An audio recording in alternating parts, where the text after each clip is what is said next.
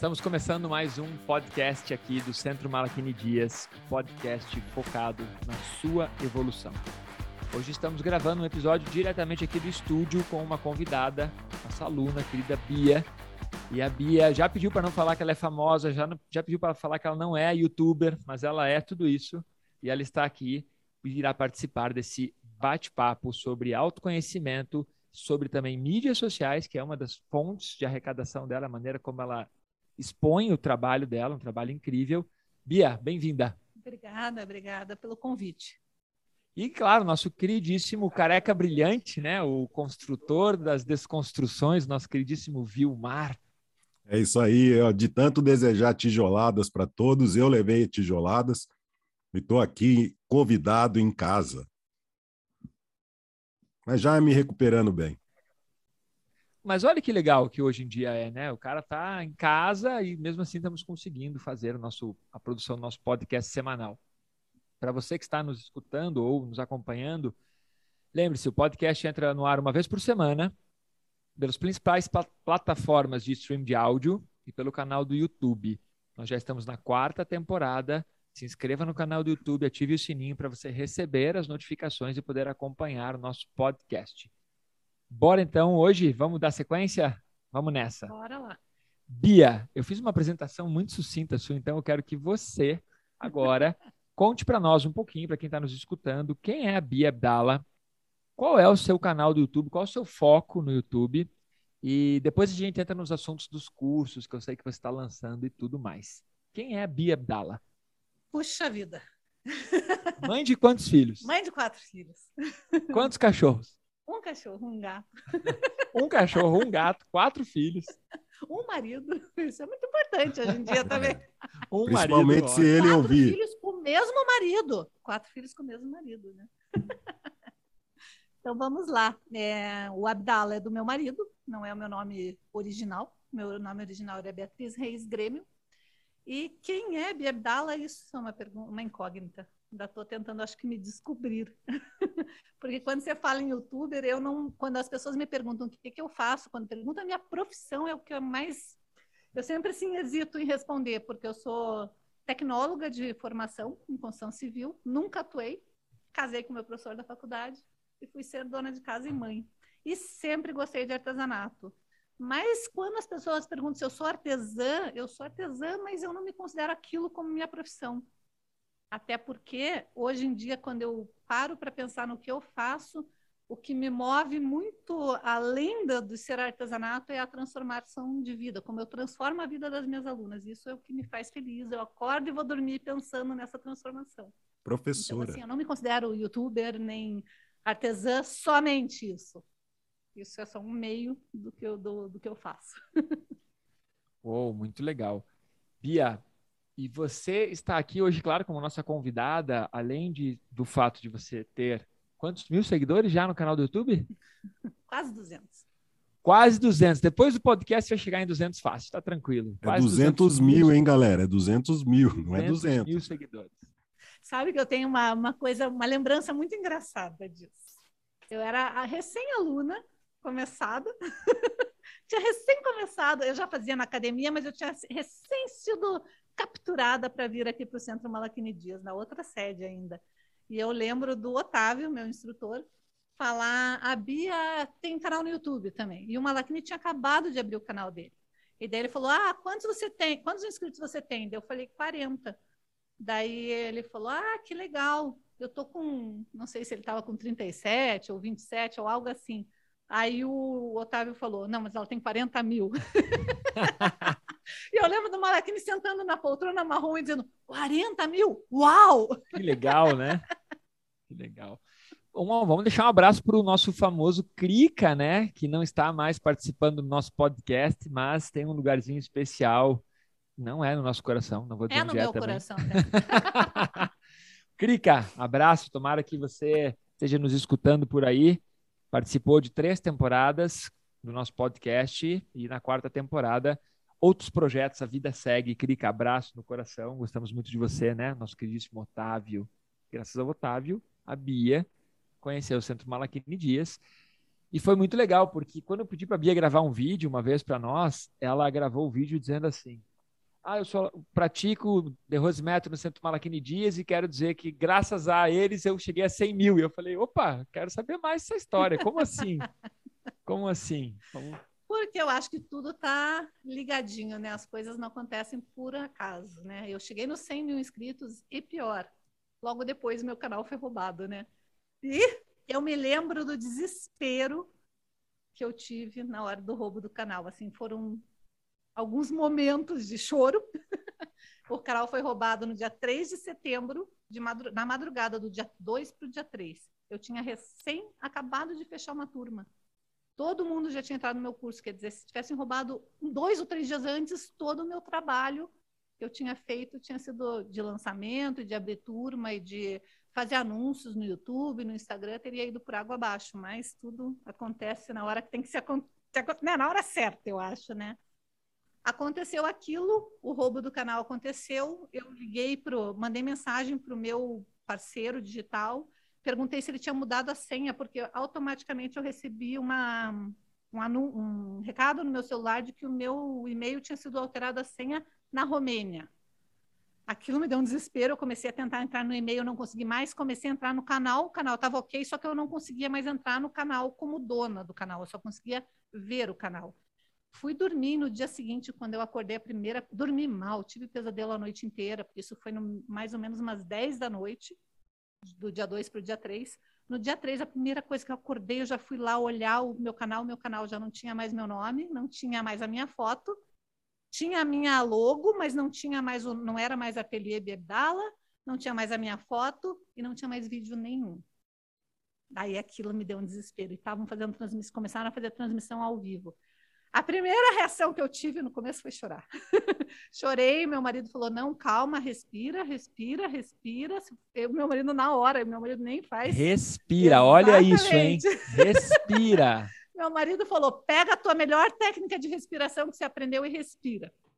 E daí eu comecei a me acalmar, mas eu, eu passei, vou confessar que mesmo respirando corretamente, eu passei a manhã inteira em desespero, chorando e ainda entrando várias vezes no canal para ver se tinha sido roubado mesmo. A pergunta não era nem essa, né? Acabei indo para esse Mas eu achei ótimo, achei, achei Acabei essa indo história. Para esse, esse, lado da, da, história aí, mas é que faz parte do. Por que, que eu cheguei nessa história? Porque tanto chegar nos 100 mil inscritos, como recuperar o canal, eu devo a vocês. Olha isso, hein? mas, Bia, conta um pouco mais dessa história de roubar o canal, assim. O que, que você teve que fazer para recuperar? E o que, que as pessoas que têm canal podem melhorar na segurança para que isso não aconteça com elas? Qual foi a lição? Como, como você pode agora contribuir, uhum. ajudar com as pessoas? Eu até fiz um vídeo no meu canal sobre isso, o setembro, o mês que eu quero esquecer. É um vídeo, é um vídeo bem legal, porque foi né, uma fase da minha vida que por um tempo eu queria esquecer e hoje em dia eu faço questão de lembrar para expliquei muito para muitas pessoas como recuperar o canal e tudo mais. Eu tive que fazer boletim de ocorrência e tudo mais. Foi uma quadrilha. O que fazer, gente? Não tem o que fazer. Eu não cliquei em link nenhum, eu não fiz nada, nada. Simplesmente quem quer roubar o teu canal vai lá e rouba. e daí você tem que ir atrás, porque era uma quadrilha, uma quadrilha que entrou para fazer venda de bitcoins falsos e é uma quadrilha que está sendo procurada no mundo inteiro pela Interpol. Então, assim, quem sou eu, né, para achar que eu poderia ter feito alguma coisa para evitar? Porém, se não fosse esse careca que está aqui na minha frente. O careca é brilhante, o Vilmar. Ah. Ele falou para mim: fique calma, e daí, graças a ele, no dia seguinte, eu já tinha criado um outro canal. Então, eu não sabia se eu ia conseguir recuperar, eu recuperei quase um mês depois, eu recuperei, por isso que eu falo setembro, o mês que eu queria esquecer, porque o mês de setembro inteiro eu, eu entrei na justiça, estou na justiça até hoje contra o Google, porque, na verdade, eles não me protegeram. Eu tinha que ter recebido um código para o meu celular que eu não recebi, eu só recebi uma mensagem de que já tinha tudo sido feito, né? Já tinha, já tinha alterado tudo. E o meu canal tinha dupla confirmação, por isso que eu falo, quando eles querem fazer, bandido é, é bandido faz, gente. Bandido não tinha na época que tinha o Homem-Aranha que escalava lá São Paulo, um prédio claro. e descia com uma, uma televisão nas costas. Então, assim, quando o bandido quer fazer, ele arranja um jeito, vai lá e faz. Mas a gente tem que saber que a gente tem que respirar. Yeah. Tem que achar alternativa para aquilo, né? E o teu canal é do quê? O que você ensina no teu canal? E como foi, assim, o, os primeiros vídeos? Como surgiu a ideia de ter um canal? Então, quando eu comecei o canal, eu estava lá na época época, nossa, você quer voltar tanto no tempo assim? Senta, ah, senta ah, que lá vem a história. Vem a história. eu comecei a dar aula pela internet na época do Orkut, gente. Na época do Orkut, eu já montava meus grupinhos, eu nem me lembro como que se chamava, acho que a gente chamava de comunidade na época. Sim. As pessoas entravam para as comunidades e daí eu percebi que tinha um monte de gente querendo aprender. E eu, como. Nossa, a gente pode ir longe, hein, nesse papo. Vai, resume, Quanto resume, tempo você tem? Resume, resume. Atalha, atalha, pega um atalho. Resumindo, o Orkut acabou e a gente começou com o Facebook. Eu meio que relutei um pouco, porque eu tenho um pouquinho de tendência a relutar a mudanças radicais. No começo, eu criei meu Facebook, mas eu falava, não gosto disso, isso daí não vai vingar. Mas quando morreu de vez o Orkut, eu falei, agora tem que fazer aquele negócio dar certo, né? E nessa época estava começando os vídeos de passo a passo no, no YouTube. E eu lembro que eu via cada vídeo, cada aberração, cada coisa mal explicada, e eu falava, gente, ou a pessoa não sabe o que está fazendo, ou ela não quer ensinar. Eu achava isso, sinceramente, foi o que eu achei na época, quando eu comecei a ver os vídeos, eu falei, não, vou ensinar a fazer isso aí de um jeito mais fácil. Por que complicado desse jeito? Daí o quê? Que costura. Costura. costura. Ah. ah. não é costura de roupa, eu ensino a fazer costura criativa, o que, que é isso? Bolsa, necessaire, é, mantas, trilho de mesa, qualquer coisa para casa. Para casa, pessoal, não é roupa. Eu falo para as minhas filhas, eu não costuro roupa. Sabe que tem uma história muito legal. É, a, a Bia estava fazendo um, vários lançamentos dos cursos dela online, ainda faz. E eu comentei com ela: Nossa, tem uma máquina de costura aqui da minha avó. E, e eu cresci, eu, eu, morei muitos anos na casa da minha avó. E eu muitas vezes via minha avó costurando como um passatempo, arrumando o paninho de prato, fazendo pequenos, pequenos concertos e pequenas coisas para casa. E minha avó faleceu com 97 anos, se eu não me engano exatamente sempre fui muito ligado a ela, muito próximo, e a máquina dela acabou ficando comigo, por alguma razão que nem eu lembro. E agora está comigo. E aí eu contei para Bia, nossa, eu tenho uma Singer tá lá em casa da comigo, época, mas tá bem cuidada. Da minha avó e tal, e aí ela falou, nossa, me empresta que eu vou gravar um vídeo com ela. Aí a Bia pegou a máquina, arrumou, deu um maior grau e, e é muito legal. E hoje em dia está lá na casa da Bia, que está sendo muito e mais deixa usada. Deixa eu te dizer uma coisa. Ah. Você sabe o que é leads, né? Leads, sei. Será que o público sabe o que é leads? Lead. Leads são as pessoas. Leads são as pessoas, são as pessoas que, que estão na, internet. Na internet. Exato. O que, que, são as leads? As leads são as pessoas que se inscrevem ou no nosso canal, ou que elas dão um e-mail da gente para a gente conseguir fazer alguma propaganda. É o jeito de comércio hoje em dia. E a, a, o vídeo meu que mais traz leads para minha lista é o que eu tô com a tua máquina. Ah, louco! Cada lead um dólar de aluguel, né? Ai, ai. Olha que legal, hein? Todo, todo mundo ama a máquina da vovó lá. Viu? Da, dona, da avó Dercila. E o segundo vídeo que me traz mais lead é o que eu tô com a máquina da avó da Val. Da Valéria, a esposa do Vilmar, olha só. Bom, Vilmes, você já deu muita aula para Bia, né? Muita, muita. Bom, vamos falar um pouco a gente da Bia. Como é a Bia na aula? Como é dar aula para a Bia, essa pessoa que Ixi, tem... vamos censurar? A Bia tem uma, a Bia para quem está vendo, ela tem uma personalidade extrovertida, né? É... E eu, eu penso muito sobre isso, né? Eu dou aula há muitos anos, que tem um pouco a ver com algum, algumas questões pessoais e que a gente precisa, cada um de nós acha o seu jeito de criar um escudo de proteção ou de se impor no meio da rotina, da sociedade, dos acontecimentos. Vilmes, como é dar aula para a Bia? E contextualiza um pouco aí como que você conheceu a Bia e, e, e, e tudo mais. Foi muito divertido, porque o horário que ela tinha para fazer era justamente a, a, minha aula. E apesar do Otávio ter trazido a Bia para a escola, ela acabou caindo na minha turma, e a minha turma era a Bia. Inicialmente, naquele horário, praticamente só tinha Bia. Uma turma particular. Particular. E a gente não queria que mais ninguém entrasse. E, é. E tinha dia que a gente começava na, numa prosa, que eu não gosto de conversar também. Acabava a aula, a gente estava na prosa, a gente saía, acabou a aula. A pro... Dar a aula para a Bia é a coisa mais divertida do mundo, porque a gente se enrosca na, na, nas conversas, às vezes em teorias é, profundas, a gente não ficava só batendo papo a gente entrava em matéria mesmo, né? Em aprofundamento filosófico. Por favor, melhora, melhora eu aí nessa fita. Claro, claro. E, mas tinha as aulas, e as aulas a Bia é super poderosa. A Bia não tinha tempo ruim para fazer absolutamente nada, né? E, então foi bem, foi bem interessante esse início, assim, né? Ah, será que eu vou conseguir fazer isso? Eu falo, ah, não tenho dúvida, é questão de você se aplicar cada vez mais. E a Bia nunca teve tempo ruim mesmo. Ela falou assim: ah, você falou que é só treinar, eu vou treinar, eu vou conseguir. Aí daqui a pouco eu começo a escutar dela assim, para mim não tem impossível, para mim não tem esse negócio de autossuperação, eu vou e faço. Às vezes é questão de tempo, às vezes eu vou levar um tempinho mais para fazer, mas eu sei, eu, eu, eu, eu, sou determinada, eu vou lá e faço. É, foi bem curioso assim é, o início nosso.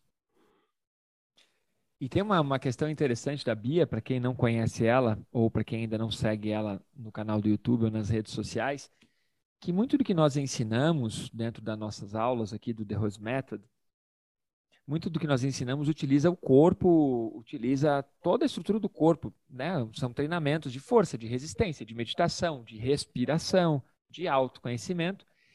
E a Bia, como, como todos nós temos algumas limitações, a Bia tem algo que, a primeiro primeiro passo, quando você olha e fala assim, nossa, essa aluna vai dar mais trabalho, eu preciso ter mais atenção com ela, eu preciso ter um cuidado maior. Porque a Bia tem algo que eu perguntei para ela, Bia, como é que eu falo sobre isso? Ela falou, ah, eu chamo de mãozinha. Para mim é mãozinha e pronto, é mãozinha.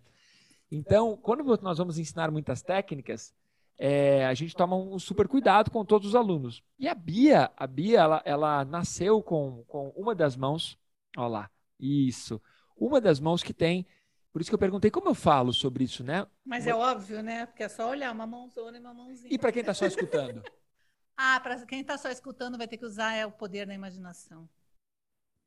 Que uma das mãos da Bia, ela nasceu já com, com uma pequena deformidade e não tem a mão exatamente igual. Na verdade, como... eu nasci com uma síndrome, que se chama síndrome de Pollan. E viu, eu perguntei maldita ela, eu perguntei como é que eu falo lá, fala a mãozinha. Daí agora no podcast ao vivo ela fala, não, não é, é uma síndrome. É, agora. Ah, bom. Agora é assim, vai. É só para é queimar ao vivo. Essa, eu só descobri que essa síndrome existia quando eu estava morando nos Estados Unidos. E um médico comentou, ah, isso daí é síndrome de Poland. Eu falei, gente, nunca ninguém me falou que eu tinha uma síndrome. Mas daí eu descobri que de fato é, é, ela dá anomalia na é uma má formação no membro da mão direita, às vezes chega a ser o antebraço inteiro e a ausência do peitoral maior do lado direito também. Só do lado direito aí... ou para você ficou só é no só, lado direito? Não, a síndrome de Polan é só do lado direito. Ah, Agora curioso. eu falei outro dia para minha mãe que eu falei, pô, mas que sacanagem, né? Deus caprichou aqui, né? Porque normalmente acontece no sexo masculino. Eu sou mulher. Caso alguém tenha dúvida, eu sou mulher. Normalmente só dá atrofia no peitoral maior. Eu sou mulher, tive atrofia no peitoral maior e na mão, mas tudo bem. Isso não me impediu de nada. mas olha que interessante. Então, a Bia, quando ela começou a praticar, e, e, é interessante, né? Eu já dou aula há muitos anos, mas os instrutores mais novos da equipe vieram perguntar: e agora? O que eu faço? Adapto a aula? Como é que a gente faz? Né? Eu disse assim: primeira coisa tem que perguntar para ela como ela se sente com relação a isso. Porque, e aí para mim ficou muito claro, a resposta que o Vilmar falou, ah, para mim não tem essa de autossuperação, eu vou lá e faço. Então para mim ficou muito claro, não. É porque quando as pessoas me perguntavam, tanto o Otávio quanto o Vilmar, não sei se acho que o Diego deu aula para mim também uma acho vez sim, e o uhum. Giovanni. Toda vez que eles perguntavam, você consegue fazer isso? Na minha cabeça nunca passava que a limitação fosse ser minha mão. Eu achava que eu não conseguia, porque eu nunca tinha tentado fazer ainda. Porque eu até esqueço que eu tenho a mão assim. Daí, quando eu me toco que a pessoa está falando em relação à mão, eu sempre falo, ah, não, pela mão não tem problema. Mas aí, deixa eu concluir a história aqui. Essa é a parte legal. Por quê? Porque aí ter a Bia na sala é muito legal, porque assim, daí tem a Bia, agora que eu descobri que ela tem essa síndrome que ela brinca que, é, chama de mãozinha, que ela leva muito numa boa, e isso é uma das coisas que nos faz ter mais admiração ainda por ela. Aí os outros alunos olham e pensam assim: cara, não posso reclamar, né? Sabe? Eu tenho vários alunos que reclamam: ai, dói aqui, ai, mas isso é muito difícil. Ah, ah. Aí quando a Bia tá na sala, eles olham e falam: cara, lascou, né? Porque. Tudo mais novo do que eu, né? Porque eu já tenho é. 50. Tá. Mas aí, então, a Bia tem essa questão que, de, de autossuperação ininterrupta desde que nasceu. E isso faz com que, na minha percepção, essa questão dela ser mais extrovertida, tudo isso também é uma maneira de, de, de olha, é uma casca. Uma casca. E se eu não me imponho, se eu não vou para fora, se eu não sou extrovertida, o mundo me engole. Porque nós vivemos numa, numa realidade em que qualquer que seja a sua é, necessidade, se você não se impõe, o mundo te engole. Seja por gênero, cor, raça ou alguma dificuldade de mobilidade, qualquer coisa assim, o mundo te engole. Obeso. Então, quando eu percebo que era meu chega, caso. é obeso, ou magro demais, né? Também. Também, também tem isso. Tem. tem uma aluna que ela sofre o contrário. Todos os é. alunos é. falam sempre: Nossa, como está magrinha, você precisa comer, nossa, como está magrinha. E ela, puxa, se eles soubessem quanto nutricionista eu já frequentei, o quanto eu tento engordar, eu não consigo engordar, não. E aí ela sofre com isso, é interessante, né? Só que nós seres humanos somos tão folgados que a gente não percebe que a gente está, às vezes, machucando, ofendendo a pessoa. E a Bia, para mim, ela é expansiva, assim, como uma forma de também se impor. Eu era, eu quer dizer, eu sou tímida. Ela diz que é tímida. Mas eu era bem tímida. Até a sexta, sétima série, eu era. Até a sexta série eu era bem tímida. Daí eu mudei de escola e eu falei, opa, agora é a hora de eu mudar também. Mudar. Isso aí. Porque era todos os colegas novos, era gente que não me conhecia, era, era a chance de eu mostrar, sei lá, não sei. Não foi algo planejado, mas eu percebo que mudou o jeito que eu era até a sexta série e o jeito que eu passei a ser depois que eu mudei de escola. Mas eu tenho que agradecer muito a educação que eu tive dos meus pais, porque eu sou a quarta filha, na verdade eu sou a quarta filha, sou a caçula de cinco. Só que tem um, é que teve um adotado no meio do caminho. Dos filhos, dos filhos que nasceram da barriga da minha mãe, eram dois irmãos, minha irmã, e daí nasceu eu. E na época que eu nasci, tinha ecografia, mas ninguém fazia porque era muito caro. Então, meus pais só descobriram que eu tinha uma deficiência física na hora do meu parto. E outro dia eu estava falando sobre isso com uma aluna minha, porque ela estava reclamando lá de uma coisinha, e eu falei, ó, não tem do que reclamar. Para com isso, não tem do que reclamar, porque a gente faz a realidade da gente como a gente quer. E a, o médico, que foi o mesmo médico que fez todos os partos da minha mãe, chegou para minha mãe, minha mãe estava chocada, óbvio, né? Foi claro. uma coisa que ela viu só na hora ali. E o médico falou: não se preocupe, porque você vai ver só como ela vai se dar bem na vida e vai acabar casando antes da outra, que a minha irmã era um ano e meio mais velha do que eu, né? E de fato, fui a primeira filha a casar. Estou casada com o senhor Abdala até hoje. então, assim, e eu lembro do meu pai me falando várias vezes na vida. Eu me lembro de uma vez que eu devia ter mais ou menos uns oito, nove anos. Eu lembro do meu pai chegar para mim e falar: não adianta você ficar lamentando nada. Você não consegue fazer isso ou que você não consegue fazer aquilo. Eu nem me lembro se eu estava lamentando de algum. Devia estar lamentando de alguma coisa num draminha ali, né? E daí ele falou assim: não espere que o mundo te aceite como você é. Você vai ter que mostrar para o mundo por que, que você veio. Vai ter que se impor. É exatamente. Em outras é. palavras, foi isso. Sim. Então. Mas essa legal. é uma parte muito legal, porque uma coisa sou eu falar sobre isso, né? Sobre, cara, você tem que construir sua realidade, você não, não, não é culpa do governo, não é culpa da, do lugar que você nasceu, da sua família, você que vai construir. Só que eu nasci numa realidade totalmente favorecida. Totalmente favorecida. Então, é meio. Pô, fica meio fo forçado eu falar isso. Aí você pega uma pessoa que realmente tem algo que poderia ser uma baita desculpa. Mas daí, quando você olha para um outro lado, que existem pessoas tão mais deficientes que eu, Nossa, problemas claro. tão maiores. Então, assim, meu pai também falava assim: eu fui nadadora durante muito tempo, nadei na equipe normal, não numa equipe, não, não existia Paralimpíada naquela época, nunca fui para as Olimpíadas, mas eu nadei, treinei como uma pessoa normal, não que eu não seja normal, mas sem, sem regalias por ser deficiente. E eu nadava até que razoavelmente bem, cheguei a ser nove anos da seleção paranaense, até que fiz, fiz deixei meu recado lá, né? A Bia mas meu perdia, pai sempre falava. A Bia perdia só para um cara para um, um, outro um outro nadador que era homem, né? E não, aí era aquela isso, competição. Isso daí só na pernada, isso só no estilo olha de perna, aí, era olha muito aí, mais ó. forte na pernada. Mas eu lembro do meu pai dizendo: você sempre tem que se preocupar com você. E é uma coisa que vocês falam muito para gente aqui no método. É, o problema é você. Você não tem que olhar para os outros, que vai ter sempre alguém mais bonito e mais feio, mais rico e mais pobre, mais deficiente ou menos deficiente, que nada é melhor ou que nada é pior. Então, se foca em você. É. E você tem que fazer o teu melhor e cada vez tentar ser melhor e melhor e melhor. Então, tem, eu fui criada assim. Eu, tenho uma coisa que eu acho muito bacana. Eu treino muitos atletas. e meu filho, né? Eu, quem tem filho sabe que você começa a descobrir como é difícil ensinar e você começa a descobrir a importância do exemplo quando você tem filho. Você descobre que as palavras elas têm menos poder e que o exemplo tem muito mais poder. E conversando com meu filho ou com os atletas que eu dou aula, várias vezes eu faço esse questionamento. A pessoa fala: Não, mas eu, eu, eu, eu treino um monte, eu estudo um monte, eu me dedico, eu me alimento direito, eu faço tudo que eu, eu, eu, eu sou realmente muito bom nisso. Eu digo assim, com, comparando com quem? Comparando com, com quem está se comparando? Ah, eu treino bastante. Comparado com quem você treina bastante? Porque também depende muito de com quem você vai se comparar. E é claro que no processo do yoga, da meditação, você vai sempre buscar ser melhor que si, autoconhecimento. Mas quando as pessoas começam a ter um discurso de, nossa, eu super treino um monte, eu me dedico, eu falo, comparando com quem? Porque dependendo com quem você se comparar, você treina pouquíssimo. Você se dedica pouquíssimo. Agora, se você se comparar com umas pessoas que fazem menos que você, você vai ser sempre melhor. Então, De Rose tem uma frase que eu gosto muito, se não estiver errada, né? Que é assim: você, se você acha que é o melhor em alguma coisa, é só porque você não procurou o suficiente. E aí isso é muito legal. Mas vamos retomar o foco aqui da nossa conversa. E aí o seu canal ensina costura. Ensina costura. E dentro da estrutura do seu canal, de você ser uma youtuber que já ganhou plaquinha do YouTube, né? Mais de 100 mil inscritos, o YouTube já te deposita. Rumo a um milhão. Rumo a um milhão. Lá. O YouTube já deposita dólares na sua conta. Você tem quatro filhos. Toda, toda essa questão que é uma autossuperação ininterrupta, né? Eu tenho um filho, já acho difícil, imagine quatro.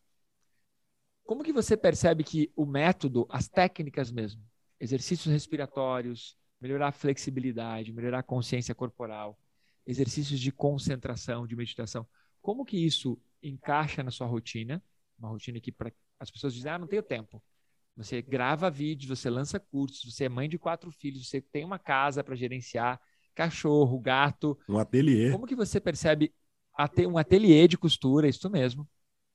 Como que você percebe que as técnicas contribuem e contribuíram e o que, que você percebe que do método é o que mais, o que você, que brilha mais para você? Eu sempre fui muito focada. Eu acho que até por causa desse jeito que eu fui criada pelos meus pais, de ter, ter que mostrar para o mundo que eu era boa, de estar sempre, sempre tentando mostrar que eu era boa, que eu era, que eu era digna de ser. Não que meus pais fizeram eu ser assim, né? Mas por ter visto desde sempre que eu ia ter que mostrar que realmente eu estava ali porque eu merecia estar ali. Eu sempre fui muito focada, sempre tive muito. Eu tive sempre. Tanto que o, o Vilmar ontem estava me falando, eu falei: o que, que nós vamos falar no podcast? Ele falou: ah, a gente vai falar sobre a superação. Eu falei: não, isso a gente não vai falar porque eu nunca precisei superar nada. Ele, como assim? Você não precisou superar, ter o medo de fazer invertido? Eu falei: não, eu só tive que conseguir fazer, né? É só uma questão de tempo. Mas eu até na minha deficiência, eu não acho que eu tive que superar nada, porque eu nasci assim. Então, tipo, eu não tive duas mãos para saber o que, que era ter duas mãos. Eu vejo assim a superação em relação à minha deficiência. Eu nunca tive duas mãos, então eu não sei como que era duas mãos, então não superei nada, eu simplesmente aprendi a ser eu do jeito que eu sou, né? Mas eu sempre fui muito disciplinada e eu sempre tive metas muito decididas na minha vida. Eu nunca eu nunca me preocupei se eu ia arranjar namorado. Eu nunca me preocupei se eu ia ter alguma dificuldade na profissão que eu escolhesse, ou seja lá o que for. Nunca tive preocupação. Eu sempre achei que eu tinha que fazer as coisas que tinham que ser feitas, trilhar por aquilo e ia vir. Então, assim, o método me ajuda bastante. Me ajudou na época do roubo do canal, me ajudou todas as vezes que eu tive algum problema, me machuquei com alguma coisa. Quando eu comecei a treinar com vocês, eu estava com problema de ombro, porque eu treinava natação ainda e estava treinando muito forte para uma competição e estava com o ombro estourado, então ajudou nessa hora. Mas hoje em dia eu vejo e eu falo muito para as minhas alunas isso, de a gente ficar muito tempo na frente da máquina de costura na mesma posição, é o mesmo problema de quem fica muito tempo na frente de um computador. Eu sempre falo para elas, não adianta, estão lá coitando, começou a fazer bobagem, levanta, respira, vai tomar uma água, se alonga, faz exercício. Porque não uma pode pausa estratégica, né? Posição. então tem que ter essas pausas estratégicas. É exatamente isso. Então, e eu tenho muita rotina na minha vida. Eu acho que a rotina para funcionar para tua vida, quando você tem um monte de coisa para fazer, você tem que fazer uma coisa de cada vez. eu costumava dizer, eu encher a boca para dizer, eu faço um monte de coisa ao mesmo tempo. E hoje em dia eu tenho vergonha de dizer isso, né? Porque eu vou levar um puxão de orelha dos meus instrutores, porque vão dizer que eu faço um monte de coisa tudo mal feito. Então, eu, hoje em dia eu separo a minha rotina organizadinha, me planejo, mas eu me planejo para separar para fazer uma coisa bem feita de cada vez. Legal, muito legal. Essa questão de fazer uma coisa de cada vez é um baita aprendizado, né? Porque sim, nós já, o que eu, o que eu acho legal é assim, nós já fazemos muitas coisas ao mesmo tempo porque você está respirando, seu coração está batendo, você está enxergando, você está escutando, o seu corpo está digerindo, ou seja, você já está fazendo um monte de coisa ao mesmo tempo, já tem uma divisão de energia enorme no seu corpo. E aí né, você quer responder e-mail ao mesmo tempo que assiste a televisão e não vai sair. E você legal. já percebeu que isso dá bobagem? Já percebeu que tem que redigitar o e-mail? A gente dá bobagem isso, que às vezes a gente está lá com uma conversinha do WhatsApp, manda uma conversa que não podia para a pessoa que não podia, porque achou que estava na conversa certa. daí, vem, daí a gente chega naquele assunto que você queria falar dos haters. Boa. Tem uma parte muito legal aqui. Ó. Bom, primeiro, você começou a praticar em academia, é isso? Comecei em academia. Mas você sabe que eu já tinha feito, não o método de Rose, mas eu já tinha feito yoga 10 anos antes. E Imagina. por que, que eu fiz? Por que, que você fez? Porque meu paizinho querido tinha morrido. Ah. E daí eu queria arranjar um jeito de. Na verdade, eu sempre, sempre curti esse lado, achava meio místico, né? Achava legal ficar lá sentada que nem Buda. achava que Shiva era mulher. Você e várias pessoas que deram o nome para cachorrinha de Shiva, né? É, né? Mas assim, Shiva, o que tudo indica é que Shiva era homem. Que tudo indica, né? Na história. Mas nós temos que lembrar também que a Índia foi tão um país tão um dos países mais invadidos no mundo. E a cultura que prevaleceu na Shiva foi a cultura do patriarcado. Então, sim, na Índia. todas as lendas, todos os na, da Índia, obrigado. Todas as lendas, toda a mitologia, tudo que se refere ao yoga na Índia é, atribui Shiva como homem. Porém, né, tem o lado feminino. E Shiva é considerado um dos primeiros, uma das, um dos primeiros seres humanos a entender que todos nós temos uma energia masculina e uma energia feminina. E que o ideal seria você desenvolver todas as potencialidades do seu lado masculino e todas as potencialidades do seu lado feminino. Aliás, vocês falaram disso no podcast com a Rúbia. É verdade, é verdade. E a parte mais legal, assim, de perceber, assim, a importância da pessoa começar, não importa... Porque, ah, para que, que eu vou praticar meditação? No fundo, no fundo, meditação é para autoconhecimento. Mas pensa, quantas pessoas, quantas pessoas até hoje chegaram para mim e falaram, Malakini, eu vim praticar com você porque eu quero autoconhecimento. Cara, ninguém. A pessoa fala para mim, Malakini, eu quero melhorar a respiração. Malakini, eu quero me tornar mais flexível, mais forte. Ah, eu quero fazer aquelas posições malucas que você faz. Dá para emagrecer? Ah, Malakini, eu tô com... É, eu tô querendo emagrecer, eu tô, tô quase tendo um burnout aqui, eu preciso praticar alguma coisa, Não consigo dormir. Funciona também, funciona também. Esse é o ponto é um ponto de partida. Mas não é o fim, mas é um bom ponto de partida, então é legal. Mas, infelizmente, depois que a gente entra no, médico, no método, a gente só quer saber do Yoga Nidra. Quer saber do relax, relax e meditação. Tá, adorei, adorei. Vamos, vamos, vamos andar com o bonde aqui. Bom, eu queria entrei no assunto da mãozinha porque eu quero contar uma história que quando a, a, a Bia me, me contou, eu fiquei um pouco chocado. E claro, a gente tem essa, esse lado maluco do ser humano de dar muito mais importância para um comentário negativo do que para os comentários positivos. Então, como é isso? Você faz uma publicação, ou você grava um vídeo, ou você saiu numa balada, todas as pessoas elogiam o seu cabelo, ou tá, você tem lá mil comentários positivos do seu vídeo, mas tem um ou dois haters. É forte. Comentários negativos. E aí o que, que você Como faz? É forte. Você tem 100 comentários positivos, mil, e dois, dez negativos, ou um negativo. Qual é o que você para para ler e para responder? negativo, é claro. Ser humano desgraçado. ser humano maldito. Em vez de responder todas as pessoas que te elogiaram e agradecer e, e, isolar o outro, não. A gente põe energia. Eu tenho um vídeo que até Vai, hoje, conta. que não é, nem o, nem, não é nem o que você queria falar, e é outro vídeo, que é um mais, mais atual aí, que não tem nada a ver com a minha mãozinha, tá?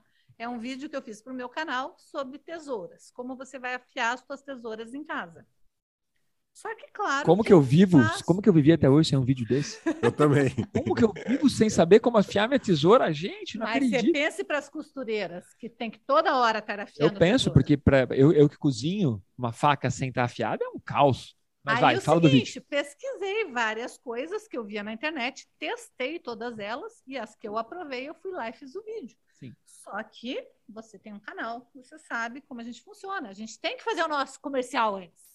Então eu comecei falando do vídeo do porquê que você não pode, o que você não pode fazer para a tesoura não perder o fio. O que em termos de costura né? Tipo, não usa a tua tesoura para cortar papel, tem uma só para papel, tem uma só para só para tecido, uma só para fibra, todas as coisas que a gente está ali no dia a dia. A gente tem que, a gente vai fazer uma bolsa de patchwork, a gente tem que fazer um molde, então a gente vai ter que ter- cortar o papel, então a gente vai ter que ter uma tesoura própria para papel que pode ser uma vagabundinha. A menos que você tenha filho, porque seu filho vai pegar sua tesoura, vai cortar a unha, o papel, Não, vai abrir a embalagem, vai cortar o tecido. trancada, né? Trancada a tesoura. Então eu comecei com o vídeo assim, falando, eu sou a Bia Abdala, eu dou ensino costura criativa. Fiz o meu comercial e comecei a falar, antes de eu falar de por que que eu como afiar a tesoura, eu vou te ensinar o que, que você não pode fazer, não guarde a tesoura molhada. E ficou cinco minutos ali, entre, entre começar com as dicas mesmo. Gente, cinco minutos. Um vídeo de 15 minutos depois que eu vou dar dicas, né? Beleza. É uma Aí- estratégia também, né? Para as pessoas ficarem ali assistindo Não, mas na verdade, assim, porque eu achei que eu estava falando com costureiras. Aham. Só que o título do vídeo era Como Afiar Sua Tesoura em Casa. Então, chegou Qual? um monte de gente que não é costureira, que não quer saber o que fazer para desafiar a tesoura. Ele só quer saber Como afiar? como afiar. Gente, até hoje esse vídeo gera um monte de comentário de você enrola muito, mas que chatice. Quem quer assistir o que vale a pena mesmo vai direto no minuto não sei das quantas. E no começo eu ficava lá respondendo. Mas assim, é o vídeo que tem mais comentários, tem mais ou menos uns, acho que uns, nem sei quanto que está agora, mas é um vídeo que tem mais ou menos umas 700 mil visualizações. É um vídeo de seis meses atrás, mais ou menos. Tem 700 mil, quase um milhão de. Já tá, vai beirar um milhão, de, em breve vai chegar num milhão de visualizações. Tem lá 8 mil comentários positivos e deve ter uns 200 negativos. Mas esses 200 negativos São os que pesam, incomodam. pesam bem mais. Então, eu nem, nem olho mais os É. comentários daquele vídeo. Mas então tem uma parte muito interessante, como nós, seres humanos, é, valorizamos, né, a- ou damos mais importância, ou nos abala mais o negativo. Porque eu, eu dei o exemplo né, de você saiu numa balada, ou você foi ap- apresentar uma palestra ou algo assim, e aí várias pessoas elogiam. Que camisa bonita! Ou, nossa, adorei a sua fala, gostei do slide tal. E você assimila aquilo e, e pronto. Aí um cara fala, nossa, aquele teu slide tinha uns dados que não davam para ler. Ou aí você se abala. Porque ou o cara fala, nossa, você, como é que você subiu no palco de um evento assim de tênis? Foi um caso que aconteceu comigo. Eu fui dar uma palestra e eu fui apresentar de tênis. Hoje você vê todos os apresentadores de tênis, né? E aquilo engraçado, porque todos os, os, os elogios não te surtiram um efeito poderoso como poderiam, mas o negativo A mente humana é terrível. por isso, Mas, por isso que jornal, por isso que jornal só fala de desgraça, por isso que quando tem um acidente na estrada tem fila quilométrica, Todo de- mundo quer porque ver. todo mundo reduz a velocidade para olhar a desgraça. Por isso que a gente tem que focar muito nas nossas atividades. Mas né? o vídeo que eu queria que você comentasse era, você fez um vídeo também e as pessoas ficaram te incomodando por causa da sua mão, da Aí, mãozinha. Isso, isso acontece, volta e meia, mas esse tipo de comentário, hoje em dia, eu denuncio. Não, mas aconteceu uma coisa legal que eu queria que você contasse, que é o seguinte, pessoas começaram a defender, Eu tenho meu exército. porque, né, imagine que Eu absurdo tenho você... meu exército. Alguém comentou assim, era um vídeo de costura, óbvio, e os meus vídeos, quem entra no meu canal sabe que eu vou me apresentar e depois o resto do vídeo inteiro é só minhas mãos aparecendo. Eu costurando, eu cortando tecido, eu separando os tecidos, eu fazendo, riscando. É só minhas mãos que aparecem. E a minha mão tem defeito. E é assim, pronto. Se não gosta, vaza, como diz uma amiga minha. Não gosta, vaza. Ninguém está obrigado. Ninguém está obrigado a ficar vendo. Eu isso eu falo muito para os meus filhos. Eu tenho duas filhas que são extremamente feministas, nada contra elas serem feministas, mas eu falo: se você não gosta do fulano de tal, ou ciclano, que eu não vou citar aqui, mas você não gosta, não assiste o vídeo do canal dele. Agora fica entrando no vídeo para ver se ele está falando sobre isso, sobre aquilo e reclamando do vídeo. Pô, você está perdendo o teu tempo para isso. E tá Não só- pro cara. É, e não só, dan- não só perdendo tempo, como mexendo com o seu emocional. Para que, que você vai trabalhar com o seu emocional negativamente, né? Não faz sentido. Então, dar foco na, não só nas coisas positivas, mas dar foco no que te fortalece, naquilo que te agrega valor.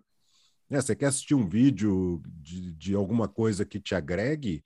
Beleza, você perca, perca o tempo que você quiser. Agora, você vai assistir alguma coisa que vai te colocar para baixo, você vai ficar é, pior do que quando começou o vídeo, não faz sentido. É, aí é perder tempo e mesmo. Esse né? vídeo em específico aí foi um vídeo assim que eu estava ensinando, nem me lembro que peça que eu estava ensinando, mas em determinado momento a mulher escreveu nos comentários do vídeo dizendo: Nossa, a aula está fenomenal. O problema é ficar vendo essa mãozinha dela. E daí choveu o comentário. Antes de eu perceber que tinha tido. Não foi nenhum vídeo ao vivo, foi um vídeo que eu publiquei. As pessoas te defendendo. As pessoas caíram em cima. E daí eu comecei a ver, nossa, por que, que esse vídeo está tendo tanto comentário? Porque já tinha foi estreado ótimo. o vídeo uns dias antes. E tinha tido lá os comentários normais de um vídeo quando é recém-estreado, recém-colocado no canal. Mas, de repente, do nada, uma, duas semanas depois, aquele vídeo começou a ter um monte de comentário. Eu falei, o que está acontecendo? Eu fui ver o que, que, era o comentário, e eu comecei a ver que os comentários era sempre pessoas me defendendo, dizer, e, e, acabando com a pessoa, coitada. Tanto que a mulher nunca mais comentou nada, porque eu acho que o canal dela, o canal, ela nem tinha canal, ela tinha uma, uma conta no YouTube, né? Porque todo mundo que tem Gmail tem conta no YouTube, apesar de muitos não saberem, né? Mas se você está comentando no vídeo de alguém, é porque você tem um canal no YouTube e você nem sabe, né? E ela foi bloqueada, provavelmente, porque foi todo mundo, entrou como discurso de ódio. Denunciaram a coitada, acho que ela nunca mais vai fazer um comentário desses na vida de ninguém. Mas Esse realmente foi um comentário assim que não, não levava a nada, né? Ainda mais que ela disse que estava gostando da aula, né? Vai, Vilmos, fala. Não, é isso, é uma, uma, uma pessoa que. Mas ao mesmo tempo ela, ela promoveu aquele vídeo de alguma forma. É, talvez você é, criar aí uma, uma, uma estratégia de trazer alguém só para comentar isso. Nossa, essa mãozinha me dá nervoso, só para deixar o, a, o exército falar ali. Que malvado mais... que você é, Vilmar. Que malvado, Vilmar. Hoje em dia, eu já lido, quer dizer, eu sempre lidei bem com a minha mãozinha, né? Claro que teve uhum. momentos da minha vida que não foram ah, mais perto da adolescência ali, mas nunca, nunca entrei em depressão por causa da minha mãozinha, porque eu sabia que era algo que não ia mudar nunca, né? Então, ou eu aceitava ou eu aceitava, né? Sim. Mas hoje em dia, uma das minhas frases feitas que tem em quase todo vídeo é: se eu consigo fazer, você também consegue. Então, eu sempre falo isso no vídeo e acaba que as pessoas entram em contato comigo, ou tem muita gente que entra em contato comigo dizendo que eu mudei a vida dela, porque você sabe, a minha filha nasceu com uma deficiência igual a tua. Eu tenho uma Olha, prima que, que, tem uma deficiência isso. igual a tua. Eu tenho um sobrinho que tem. Tem um monte de gente que me, me procura. Teve um cara de Florianópolis que me procurou falando que ele estava em depressão porque ele tinha tido, não sei se ele teve um AVC ou se ele tinha alguma atrofia também e se sentia a última bolachinha do pacote, né? Aquela que ninguém quer saber, né? E uh, ele veio me procurar e falou: Eu queria te contar que você mudou a minha vida, porque outro dia eu estava reclamando e ele vendia máquinas de costura. Olha, e alguém legal. falou para ele assim: Você pare de reclamar, você não conhece a Bia Abdala? E daí que ele foi me procurar e depois disso ele falou: Agora eu vi que eu não tenho que arranjar desculpa. Se você faz o que você faz, e se você é quem você é, não que eu acho que eu seja alguém tão assim, né? Mas eu acho assim que por isso que eu falei, comecei hoje o vídeo aqui com vocês falando que eu sou muito além de um canal que ensina costura, que ensina patchwork, que ensina quilting. Eu ensino as pessoas a terem coragem, meio que sem perceber que eu estou fazendo isso, mas eu ensino elas a terem coragem de serem o que elas querem ser. Porque a deficiência, assim, é isso, a deficiência né? das pessoas, elas são distintas, né? Tem, tem gente que tem aquela deficiência de não, de não achar que é capaz. Tem, às vezes não é deficiência física, não é cognitiva, não é uma deficiência emocional, ou às vezes é emocional, né? essa carência emocional, de alguém dizer, não, você é capaz. Às vezes ela mesma não, não acredita porque ela nunca experimentou, ou teve um revés na vida, sei lá, né? E, e, e é bem diferente, né? Como você falou, esse, esse rapaz, talvez ele tenha tido um AVC ou, ou foi acometido de algum acidente, e aí ele teve ali uma, uma disfunção da mão dele. E isso mexe, abala o emocional. Ou as pessoas que não sabem lidar com esse mundão, que não é nada justo, né? O pessoal é bastante é, ruim mesmo, né? É bem malvado. Sim, e é interessante, eu adorei seu bordão. Adorei, acho que tem que investir no bordão mesmo, porque Quando nós assistimos qualquer esporte, é, a gente percebe que são as pessoas competindo em, em na, na, mais alta performance física, né? Daí quando nós vamos para Paralimpíadas ou vamos para esportes que tenham, você disse, ah, eu nadei, mas competia com pessoas normais. Com pessoas normais. eu diria que você competia com pessoas comuns. É. Com pessoas É. comuns, né? Essa que é a grande sacada, né? Eu acho que tem um e quando você usa o teu bordão, ah, se eu consigo, você também consegue. Isso é realmente as pessoas ficam procurando ah, o propósito da minha vida e ficam mon- montando uma historinha para convencer os Porque as outros. pessoas sempre arranjam desculpa, né? Por exemplo, Exato. meus cursos, eles têm muito desenho em cima, né? A gente faz quilting, é uma técnica que eu ensino, e que eu ensino elas a aprenderem a fazer os desenhos de que elas vão depois fazer aquilo na máquina de costura. E tem um monte de gente que vem para mim, deve, deve imaginar, né? Eu não sei desenhar. Ah, você. des- Daí as pessoas me vêm ensinando e veem que eu escrevo com a mão esquerda. Ah, mas tudo quanto é canhoto que eu conheço desenha bem. E daí eu sempre falo, gente, eu nasci dessa e tive que aprender a ser canhota, então não tem É desculpa. pior ainda, Daí né? as minhas alunas sempre falam, ui, acho que agora não tem mesmo desculpa. É as pessoas elas ficam esperando você dizer para elas que elas são capazes. Eu acho que, na verdade, o ser humano está tão precisando disso. E te digo De mais, com a atenção, né? Pior, hein? A- com a Muito. pandemia, isso ficou muito mais acentuado. As pessoas elas estão carentes, elas precisam de alguém dizendo que elas são capazes. É, mas assim, o que eu ia comentar é que todas as pessoas que conquistam, o, o- o- seja o sucesso ou seus objetivos pessoais, elas servem de exemplo. É muito legal, independente de qual área. Tem, eu adoro surf, né? Sou surfista, dou aula para vários surfistas e adoro surf. Tem uma menina no surf que ela perdeu o braço por um ataque de tubarão. E ela continua surfando.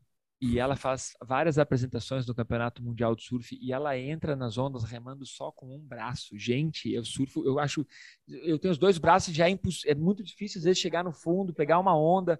E aí, numa recente entrevista que ela deu, ela contou o porquê que ela continua surfando, porque ela quer mostrar para as pessoas que se ela, que sofreu um ataque de tubarão, que tem um braço a menos, consegue surfar, você que está querendo, você também consegue.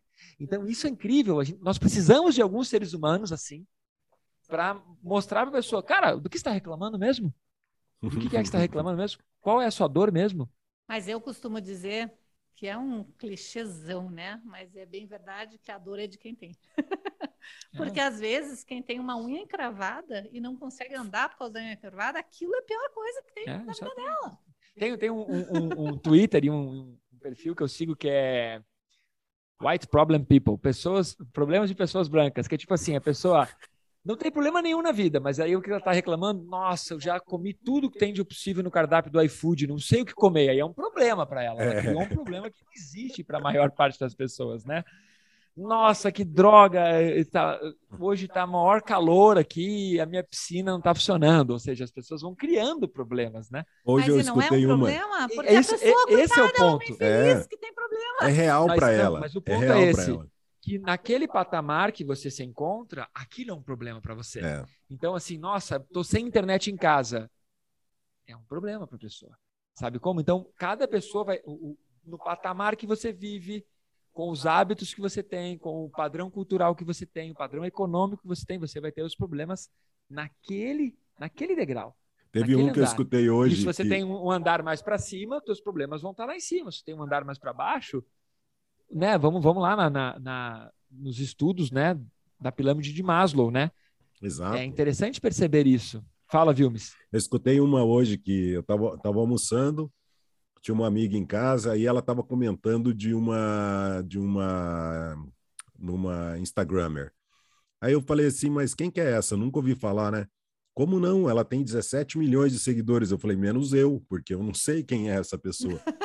Vilmar, ela tá no BBB. Eu falei, "Ai, menos ainda, eu não sei o que que é isso, né? Aí ela falou assim, ah, é que ela é uma Instagrammer e ela é uma influencer e ela pintou o cabelo, ela era super blonder, e aí pintou o cabelo de preto, porque como ela ia ficar é, confinada na casa, para não aparecer as raízes pretas, era o problema dela, era o problema que ela tinha. Era, ela falou, ó, já vou dar um jeito, Sim. já vou pintar o cabelo de preto, né? E aí ela tá lá dentro, lá, sei lá o que que tá acontecendo na vida dela. E as Se nós pessoas entrarmos na, na estrutura. Fala, Sim, Vilmes, não, é, só para concluir. as pessoas elas têm é, é, bem isso que o Malakini falou da pirâmide de Maslow, dependendo do patamar que ela esteja, e isso é tão real e que as pessoas que têm problemas que também são reais, é, sei lá, a pessoa está passando fome, é, ela, ela olha para o outro indignada, mas ela também não gera a, a, empatia necessária. Só que é mais fácil, obviamente, de uma pessoa que está num patamar superior, de, na classe social, vamos chamar assim, né? Ela tem mais regalias, tem mais privilégios, elas, elas terem empatia com as pessoas que, que têm menos privilégios mas as pessoas que têm menos privilégios não se esforçam para ter empatia também com aquela outra pessoa que para ela é um problema real e, e não é fácil. E sabe e, e é muito difícil nós tentarmos falar sem estarmos naquela situação. Acho que esse é o ponto. É muito difícil eu falar da dor da unha encravada se eu não estou com. É muito difícil eu falar da mãozinha da Bia se eu não. E por mais que eu tente gerar empatia, porque empatia é um processo muito nobre. Eu acho é. incrível você treinar empatia. Mas por mais que você se esforce o máximo possível para tentar enxergar sobre o ponto de vista da outra pessoa, você não consegue colocar os seus olhos nos olhos da pessoa, você não consegue pegar a sua estrutura neuronal e colocar nas conexões neuronais da outra pessoa, ou seja, por mais que você tente, você jamais vai enxergar o mundo com os olhos da outra pessoa, com o que a outra pessoa está sentindo, com como que a outra pessoa sente o cheiro do feijão. Não é. adianta. Então, empatia é um treinamento que nós temos que desenvolver, mas no ponto de vista da neurociência, ela é tem um limite. É. Tem um limite. O máximo que eu consigo é tentar enxergar. Mas Por eu não consigo tem... exatamente perceber Sim. e sentir como outra é pessoa. de viver, né? Esse por isso é que tem tanto legal. conflito, por isso tem tanto conflito com homem e mulher, né? A, a, a, mulher ela fala assim, ah, o homem é porque é assim, assim, assim, assado. Ela julga sem gerar a empatia. E ao contrário é a mesma coisa. O homem também ele julga a mulher e isso acaba gerando conflito acaba se dividindo ao invés de se juntarem, porque os dois não tentam gerar essa empatia um com o outro, simplesmente julga, porque como ele não pensa igual a mim, né? Agora a Bia é uma guerreira, tá lá casada com o João há, há 25 anos. 27. 27 anos, 27. Eu tô há 20. Olha aí. Você sabe que dentro da, da estrutura da pirâmide de Maslow, que não, não sei nem, nem lembro mais como a gente chegou nesse assunto, mas o primeiro andar, o primeiro degrauzinho são questões fisiológicas, né? Fisiologia. Básica mesmo. Depois segurança. Depois vem a segurança. Aí vem a questão dos relacionamentos, como que você se relaciona com as outras pessoas. E aí tem um, um, um penúltimo patamar, que tem muito a ver com isso que a gente estava falando, tem a ver com autoestima, com como você se enxerga no mundo, quanto de confiança você tem em você, quanto de confiança você tem nas pessoas, quanto você consigo, conseguiu conquistar os seus objetivos. E o último, qual que é? Porque nesse daí eu já estou bem também. Reali o último é realização pessoal. Por isso que todas as pessoas, as grandes personalidades ou as pessoas que alcançaram é, os seus objetivos na vida, ou seja, conseguiu sanar todas as necessidades fisiológicas, conseguiu um patamar de estabilidade econômica e de segurança, conseguiu relacionamento afetivo, se relacionar no trabalho com as outras pessoas, tem uma autoestima, o que, que elas estão buscando mais da vida? Agora elas querem autoconhecimento, ou seja, realização pessoal. Ela olha tudo que ela construiu na vida e fala, tá, para quê? Mas agora, e eu? E a minha realização pessoal? E os meus sonhos? Então, o último patamar, segundo a, a teoria de Maslow, seria, depois que eu conquisto tudo isso, é o momento de eu gerar realização pessoal. E aí entra a nossa metodologia como uma ferramenta fantástica, que é autoconhecimento, autoestudo, porque você só terá realização pessoal verdadeira, autêntica, profunda, se você se conhecer melhor. Então, por exemplo, tem pessoas que buscam autoconhecimento por meio de algum alguma, um psicólogo, uma terapeuta, porque a pessoa começa a se conhecer. A parte mais legal disso é assim, cara, nós não somos tão legais assim. Não. Você não é essa pessoa fantástica que você acha que você é. Você não é tão legal quanto todo você mundo, acha que todo você é. Todo mundo pode melhorar, né? Exato. E aí, de repente, Só nós você começa aqui. a fazer um auto você começa a fazer um autoestudo, seja por meditação, seja porque você tem uma, uma, terapeuta, um psicólogo, seja porque você tem um relacionamento afetivo que a pessoa ela realmente tem liberdade de dizer as coisas, ou seu filho chega para você e te dá umas, né, aquela, como o Cazuza disse, né, a inocência cruel das criancinhas, nos seus comentários desconcertantes. Então, quando você começa a perceber que você não é tão legal assim, você tem duas opções. Ou você faz, de, continua vivendo, não faz de conta que você é incrível, que você. Ou você muda. Ou você decide mudar. Só que decidir mudar exige o quê? Energia. Como você falou, quando você mudou de colégio, você teve uma oportunidade de mudar. As pessoas fazem isso também quando mudam de país. Porque elas estão longe da família, elas estão longe dos amigos de infância, elas estão longe de todo aquele, aquele, aquele mundo que elas construíram. Cara, agora eu posso, agora posso ser eu, posso ser quem eu quero ser. Porque não tem mais ninguém que vai ficar me cobrando que eu tenho que continuar sendo quem eu era. Pode, né? Sempre. A gente sempre, sempre pode ser quem a gente quer ser, independente dos outros. Mas é uma baita. É, é assim, então. É um estudo. Você é? tem que se conhecer, exatamente isso. Você tem que se conhecer, saber qual que é o teu limite, até onde você pode ir. Porque também não adianta querer se pirar porque você inventou que você tem que ser diferente. Né? E você tem que saber que muito antes de você buscar essa realização pessoal, você vai ter que vencer uma, uma batalha antes, que é o quê? Você tem que ter autoestima. Você tem que ter confiança em si. Senão você não vai conseguir buscar a realização pessoal. Então é legal. E você não, também não vai conseguir se ajudar e nem ajudar os outros se você, né, se você não se conhece, se você não sabe o que você quer, se você não sabe quem você é ou por que, que você está ali. E quem sabe, né? Eu sei. Ah. é não, muito... Eu brinco que eu sou uma pessoa que eu nasci. Acho que eu fiquei na fila de querer ter. Eu tenho uma autoestima muito boa. Você já viu eu me dizendo que eu sou feia ou coisa assim? Não, eu me acho linda. não acho que eu tenho que. Eu vivo brincando, viu? O Mar sabe que ele, é uma frase que eu sempre falo: meu cabelo é super crespo e eu gosto dele mais escovadinho.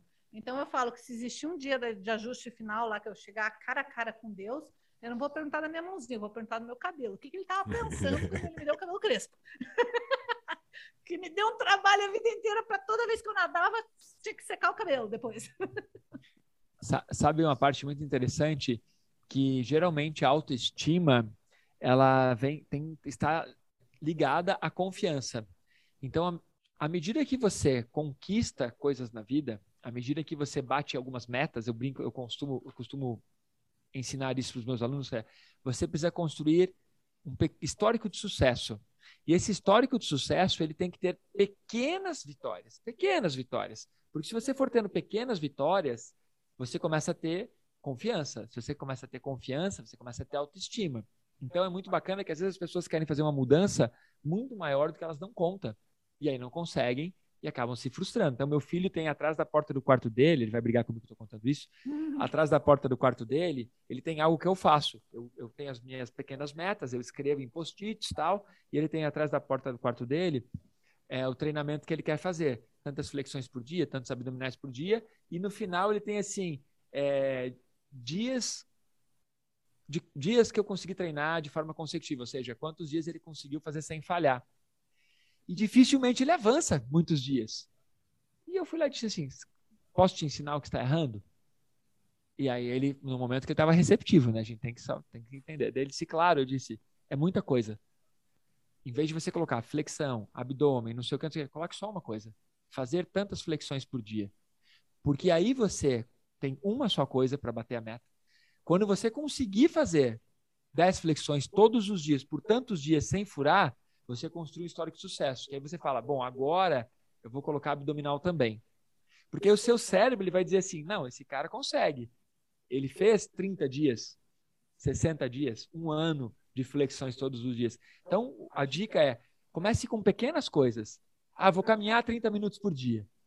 Não pense em caminhar, ler livro, fazer inglês. Tá? Não, você não vai dar conta. Só que você podcast. tem que construir um pequeno histórico de sucesso. Aí você começa todos os dias a fazer aquilo, todos os dias a fazer aquilo. Todos... Chega uma hora que você diz assim: bom, agora eu vou aprender mandarim.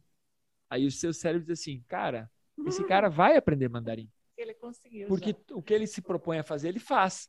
Só que a gente tem o, o, o mau hábito de querer algo muito grande logo de cara. Quando nós começamos o podcast, era isso, né, Vilmar? Era isso. Cara, vamos gravar um podcast por semana. Vamos gravar toda quarta-feira, um por semana, do jeito que for, vamos gravando. Cara, agora a gente já está, sei lá, 70 semanas gravando, 80 semanas gravando. Já estamos na quarta temporada. E começou sem ter estúdio, sem ter todos os equipamentos. Começou. Não tinha nada. Foi, era Começou só vontade. cada um com seu celularzinho. Você sabe que isso é muito legal, porque no meu curso eu falo bem sobre isso. As pessoas sempre vêm, ah, Bia, mas você tem uma máquina super moderna. Mas quando eu comecei, eu comecei com uma Singerzinha que era da minha avó também. Então, assim, eu tenho milhões de alunas que começam com uma máquina simplesinha. Daí eu sempre falo, né? Claro que depois que você começa a pegar gosto e sabe que é aquilo que você gosta, que você gostou de fazer aquilo, se você quiser, você pode investir num equipamento melhor. Eu sempre falo, né, que é muito mais fácil você pegar um prego e um martelo e conseguir fazer um furo na parede do que você ficar lá só dando uma marteladinha com o dedo tentando fazer um furinho. Uma hora você vai fazer um furinho, se ficar com a pontinha do prego lá, tum, tum, tum, tum, tum, dali a 300 anos o furo está feito. Mas você vai com o martelo, não é mais rápido? E se você vai com uma furadeira lá, faz um buraquinho, é mais rápido ainda. Então, eu sempre falo, quando você tem os equipamentos certos, é muito mais fácil você chegar mais longe. Mas não quer dizer que você não vai chegar, porque você não tem todos os equipamentos. Então, começa do jeito que tá. Começa com vai, como dá. O Malachini falava para mim há muito tempo, Vilmar, você tem que ter um canal seu, você tem que ter um canal no YouTube, no Instagram, você tem que fazer, falar ali. Aí eu, é, um dia eu começo. Aí a Bia também começou a falar isso na minha cabeça. Você tem que fazer, não sei o quê. Aí quando a Bia começou a falar isso para mim, eu falei assim, ah, eu acho que eu vou fazer isso mesmo. Eu levei um ano para criar vergonha na cara para começar. Aí no começo, pô, tá ruim, eu não sei falar, e, e eu tenho que ler o conteúdo, eu não sei é, como é que eu me expresso. Aí a Bia, cara, já começou, agora você vai melhorando. Aí o Malaquine daqui a pouco, cara, tá ficando melhor, agora tá, tá legal, tá num caminho bacana. Então é isso, se, se a gente não começar, aí eu tenho medo de falar, comece. E é legal porque essa transformação que a gente passa, o Malaquine com o conteúdo dele, a Bia com o conteúdo dela, eu com o meu, a gente é, é, consegue falar para outra pessoa que queira, sei lá, ter um canal no YouTube, ah, mas eu aí vem com aquelas desculpinhas que a gente já sabe, que a gente já conhece. Pô, vai, é, é, é só ir. É, eu falo, falo por experiência própria, né? Então é legal, porque você, o que você fala é verdadeiro. O, que o feedback que vocês me deram, por exemplo, era verdadeiro. Eu via nos olhos de vocês que não tinha que dar desculpa, mas eu dava, porque é aquela dor que era só minha. Porque é mais fácil, né? É mais fácil dar é. desculpa. Mas tem uma coisa que é legal, viu, Misto? nós temos um processo para qualquer coisa. A Bia tem um canal que ensina costura criativa. Isso significa o quê? Que antes de fazer a costura, teve o, o momento da criatividade. A criatividade é o quê? É a imaginação. Ela imaginou, ela colocou toda a experiência dela, ela imaginou, ela visualizou, depois ela Isso. vai lá e concretiza. Então, também é importante que as pessoas comecem a imaginar. Imagina, imagina quem você queria ser, imagina o que você queria fazer, imagina onde você queria estar. Comece a imaginar quanto você quer ganhar. Imagina como, é, com quem você quer se relacionar. Porque, se eu não me engano, foi Freud. Hoje eu escrevi uma frase de Freud até aqui na escola. Ele coloca aqui: o pensamento é o ensaio da ação. Então você demorou para fazer seu canal, mas também estava ali. Estava gerando um ensaio. E o que a Bia comentou agora há pouco, assim, cara, hoje a gente tem um, um super microfone, um estúdio, mas começa. E antes de começar, a gente teve a ideia, teve o um insight, a imaginação. O maior problema é que as pessoas ficam só na imaginação. Elas não vão para ação. O maior problema, no meu ver, é que as pessoas não sabem como imaginar, né? Não sabem como imaginar. É você, porque você não foi ensinado a imaginar. Você não foi ensinado a visualizar. Eu me lembro as primeiras aulas que eu tive com vocês, porque na academia a gente não tinha, era imagine isso da cor tal. E eu falava, caramba, como que vai fazer isso? Como que só eu de olho fechado, respirando, vai imaginar que tem uma luz azul, uma luz verde, uma luz cor Gente, não dá! E hoje em dia já é tão natural isso. E o mais legal é que depois que eu comecei faz dois anos, não fazem dois anos ainda, vai completar dois anos em, em outubro, né? Ou já fez? Olha, acho que já fez. Já fez? Deixa eu pensar. 2019. 20, Foi, 20, vixe. Tá indo para três. Dois anos. Não, tá indo para três, então começo de 2022. Não, você já está bem mais velho, você não percebeu? bem mais do não, que ontem. Fazem dois, outubro, novembro, dezembro, janeiro, fevereiro. Dois anos e quatro meses que eu pratico para valer, né? Então, nesses dois anos, mudou tudo na minha vida. Se você for pensar, e praticamente foram dois anos, dois anos confinada. E foram, eu produzi muito mais o canal foi roubado, o canal foi recuperado, eu evolui muito mais, eu comecei a monetizar meu canal, eu comecei a ter mais alunas e tudo isso. Expulsou os filhos de casa. Eu expulsei duas filhas de casa. Mentira. duas filhas se expulsaram de casa. Já estava na hora, né? Uma fez Já. 26 anos já. Sabe uma coisa muito interessante que eu percebo assim? A, a máquina de costura, a origem de costurar, os alfaiates, tudo, a primeira máquina de costura, eu- eu- quando eu pesquisei para nossa bate-papo, é perto de 1800, 1790, 1800. E antes, Acho que é 1730, mas não tenho certeza se é 30 ou ok, mil- daí. 1730, 1790, e a primeira máquina usada para um alfaiate para costurar couro perto de 1800. E aí a gente começa a, a ter isso de uma maneira mais acessível. Teve uma época que provavelmente muitas pessoas tinham uma máquina de costura em casa, De só para ter, só de bonito. só para ter, ou mas tinham as pessoas que, que, que a mãe, a avó ou algum tio, alguém usava para costurar.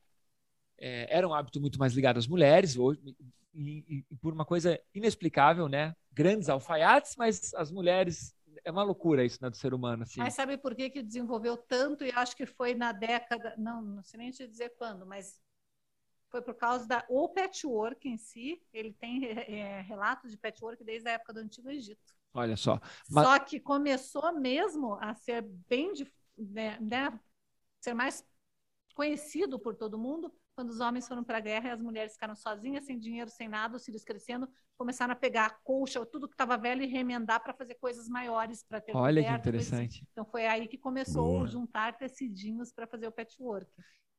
E aí a parte que eu ia chegar é que hoje, cada vez menos, nós vemos máquinas de costura na casa das pessoas, na casa das Ah, Não famílias. sei quem que você está frequentando. Quem me acompanha tem máquina de costura. Lógico, mas é esse é o ponto que eu ia falar.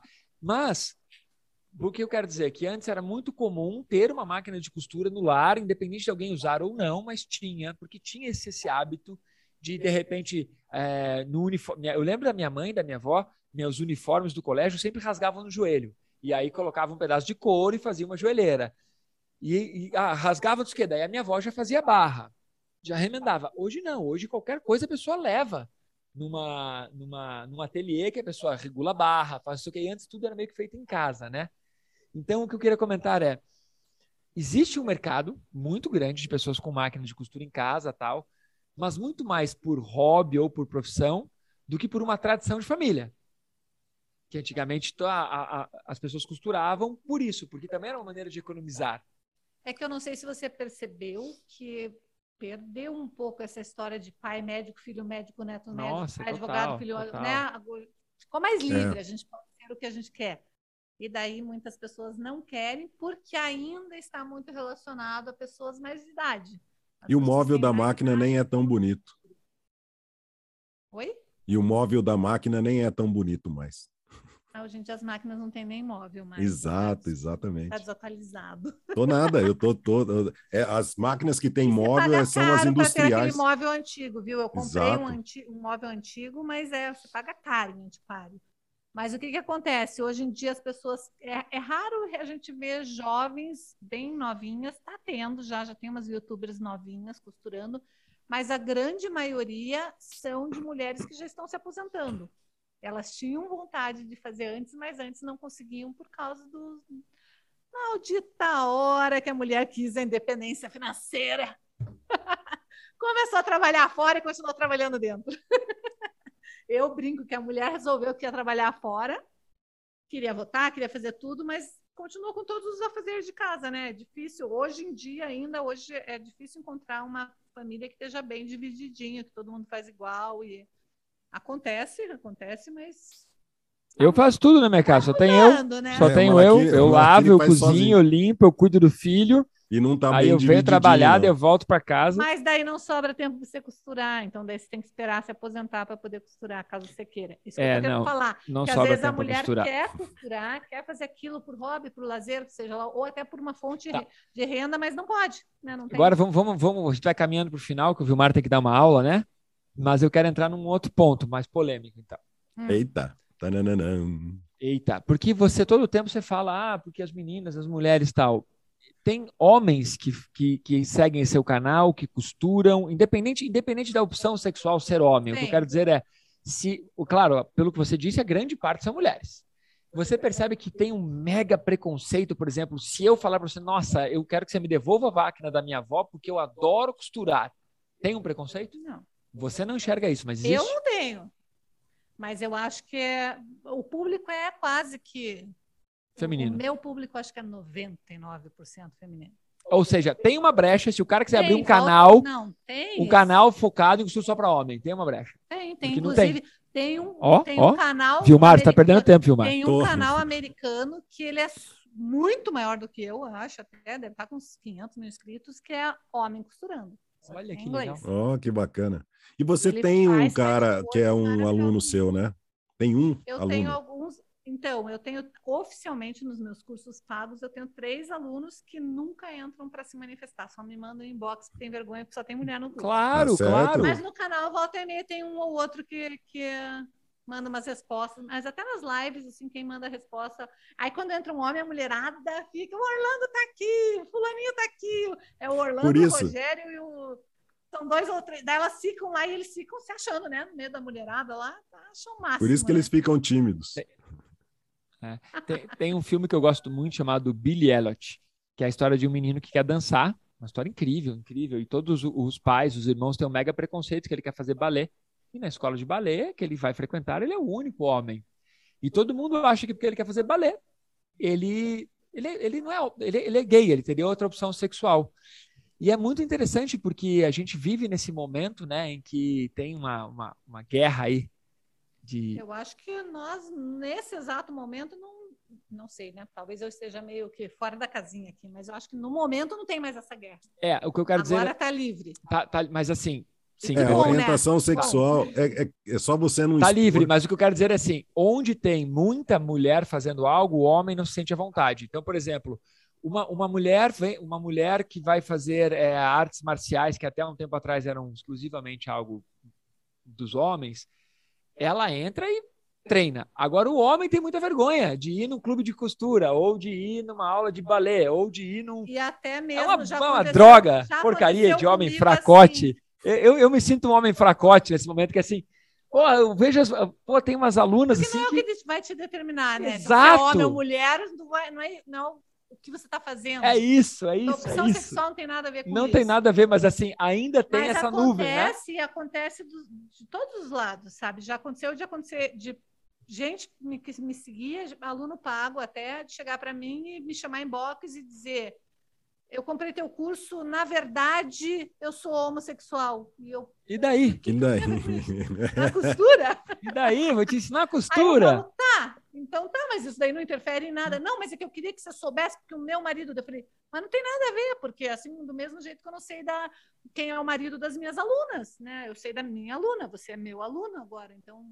Uma vez eu estava dando uma aula e tem uma parte da aula que eu falo assim: os meninos colocam a mão esquerda embaixo e as meninas colocam a mão direita embaixo para fazer um gesto para a meditação. E aí, depois da aula, o aluno veio falar comigo assim: é, professor, mas eu, eu, não me, eu não me sinto como um homem. Como é que eu faço com as mãos? Eu falei assim: você coloca as mãos de acordo com como você se sente, o que você se sentir mais confortável. Como é que você se reconhece? Aí ele me disse, eu não vou preservar o nome, ele me disse que, que se sentia muito mais é, como uma menina que como um homem. Eu disse, então você coloca as mãos como uma menina, mas você não precisa lardear. Fica na sua, fica tranquilo, faz o que você se sentir bem.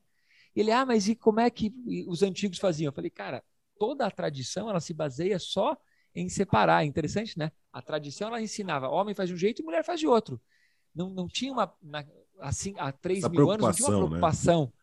de, de distinguir, né? Então, assim, para mim está muito claro. Como é que você se sente? É como eu vou te reconhecer.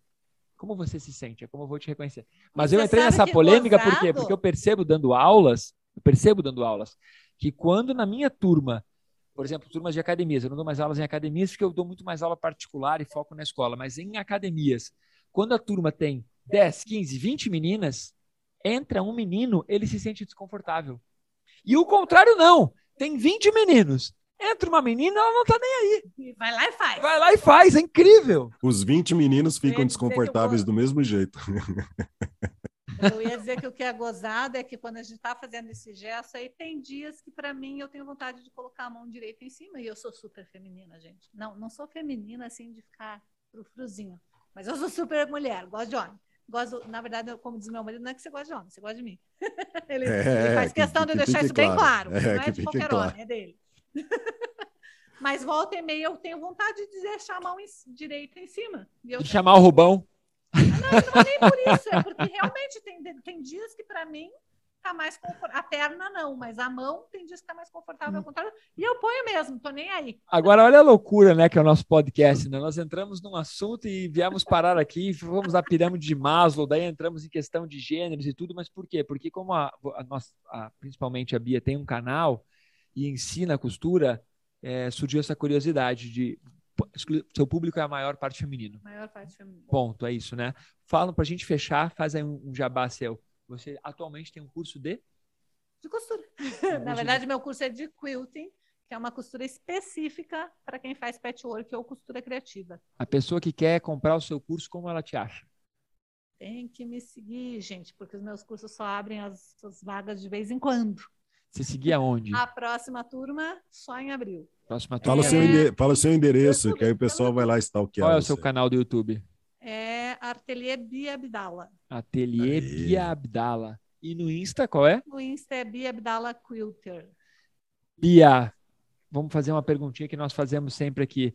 Esse bate-papo que nós tivemos aqui hoje, qual foi o insight, qual foi a sacada que você teve que surgiu durante esse bate-papo? Depois você vai com isso ecoando aí. Eu preciso respirar, né? Eu preciso respirar porque eu não deixo ninguém falar. O Vilmar, eu falei, necessidade de falar. o Vilmar ele falou, qual é a pauta? Daí o Vilmar me mandou a pauta, eu falei, cara, não vai dar tempo de falar tudo isso. A Bia vai falar pelos cotovelos aqui, a gente só vai ficar falamos. concordando. Falamos tudo e, é faltou- e ainda acrescentamos. Olha que legal. Ah, Dá tempo de eu falar mais uma coisinha muito Dá, importante que aconteceu dá. recentemente, essa semana? Estava eu lá, sete da manhã, numa segunda-feira, fazendo aula do senhor Vilmar. Foi semana passada ou foi nessa? 7h30, 7h30. 7h30, mas é que eu entrei É. às 7, achando que era 7. Ela entrou às Depois eu sete, cheguei Quase não, quase não voltei, mas daí voltei. Aí estamos lá na parte da respiração, gente, logo no comecinho. A gente faz toda a prática para, teoricamente, ficar lá focada para depois treinar meditação, porque a gente sabe que a gente não vai meditar tão cedo, né? Mas estamos lá treinando, estamos na luta. Estou lá, na respiração. Aí não sei por que cargas d'água no meio do meu primeiro, minha primeira respirada, eu pensei, puxa, eu devia estar fazendo isso aqui na praia. Daí já me transportei para a praia, para o Morro dos Macacos lá em Bombinha. Olha só, olha só o que, que é isso em questão de segundos, gente. Pra você ter uma ideia de como eu fiz tudo errado. Estava lá no Morro dos Macacos, decidi que lá estava muita gente. Mudei para para quatro ilhas. Você conhece essas praias? Sim. Fui para quatro ilhas. Daí eu pensei, não, quatro ilhas ainda tem muita gente. Eu devia estar numa praia da Costa Rica. Nunca fui para Costa Rica. Eu já fui. Mas achei que eu devia estar numa praia da Costa Rica. Aí, por algum motivo, eu lembrei que a Gisele Bündchen tem uma casa de praia na Costa Rica e é casada com um jogador de futebol americano. E meu marido e meus filhos gostam de futebol americano. Daí eu imaginei que ele estava ali do meu lado e que eu tinha que ir correndo e avisar. Calma, Bia, calma. Tudo isso na hora de respirar, gente. por isso que eu falo, estou precisando respirar. Era só para eu ter respirado. O Vilmar mandou só eu respirar, segurar um pouquinho e soltar. E nesse tempo eu fui para todos esses lugares, gente. Portanto, se você está aí na dúvida, achando que você sabe respirar, que você sabe meditar, menina, menino, vem se inscrever aqui fazer aula, porque você não sabe nada. Você pensa que você sabe. Viu, mas e você, do nosso bate-papo aí com essa figuraça que é a Bia, né? Que, que no, em um minuto falou três, 300 mil palavras por segundo. Ela, é- Qual ela foi é- o insight, qual foi a sacada ela é do, nosso, do nosso bate-papo? A grande sacada é aquilo que, se você tem vontade de fazer, pare de inventar desculpas. Vá lá e faça. Só depende de você. Não espere que o mundo vá te pegar no colo e vai te fazer cafuné. É, Turmitia, gostei. Eu, o insight que eu tive desse bate-papo aqui é que eu perdi minha máquina, a máquina de costura da minha avó já tá lá, já, já, já se apoderou. Não, vou trazer um dia. Mas o, o insight do nosso bate-papo é sobre questão de autossuperação e o, o quanto nós ficamos nos escondendo atrás de, de pequenas coisas, colocando aquilo como, como, como um obstáculo intransponível, sendo que, na verdade, é, é viável Claro, cada um tem seu tempo, cada um tem a sua maneira, cada um vai ter a sua forma de superar, mas é viável. E, e o mais importante é saber qual é o obstáculo que você tá, tem que vencer nesse momento da vida. Às vezes é algo emocional, às vezes é algo financeiro, às vezes é algo físico, né? E, mas é, é possível. Muito legal. Bia, você é a primeira pessoa, segunda pessoa a gravar aqui no, no estúdio, mas é a primeira pessoa que vai a partir de agora, todos os nossos convidados, eles vêm para cá e nós sempre vamos dar um mimo de presente para essa pessoa. Ai, então eu trouxe aqui, ó, um mimo. Oh, que lindo. Pegar, eu quero que você esse, abra. Tó, pega aqui. Abra de frente para sua câmera para as pessoas verem o seu presentinho. E é muito legal porque você vai poder agora sempre lembrar da gente tomando aí seu seu café. Você não é como o Vilmar que não toma café. Olha lá, ó. Olha, que Ganhou lindo. uma caneca. Tira, tira do plástico. Uma caneca vou, do Centro Malaquini Dias. Né? Vou, levar, vou ficar com essa minha aqui. Ó, ela ganhou uma caneca igual a esta. Essa daqui linda.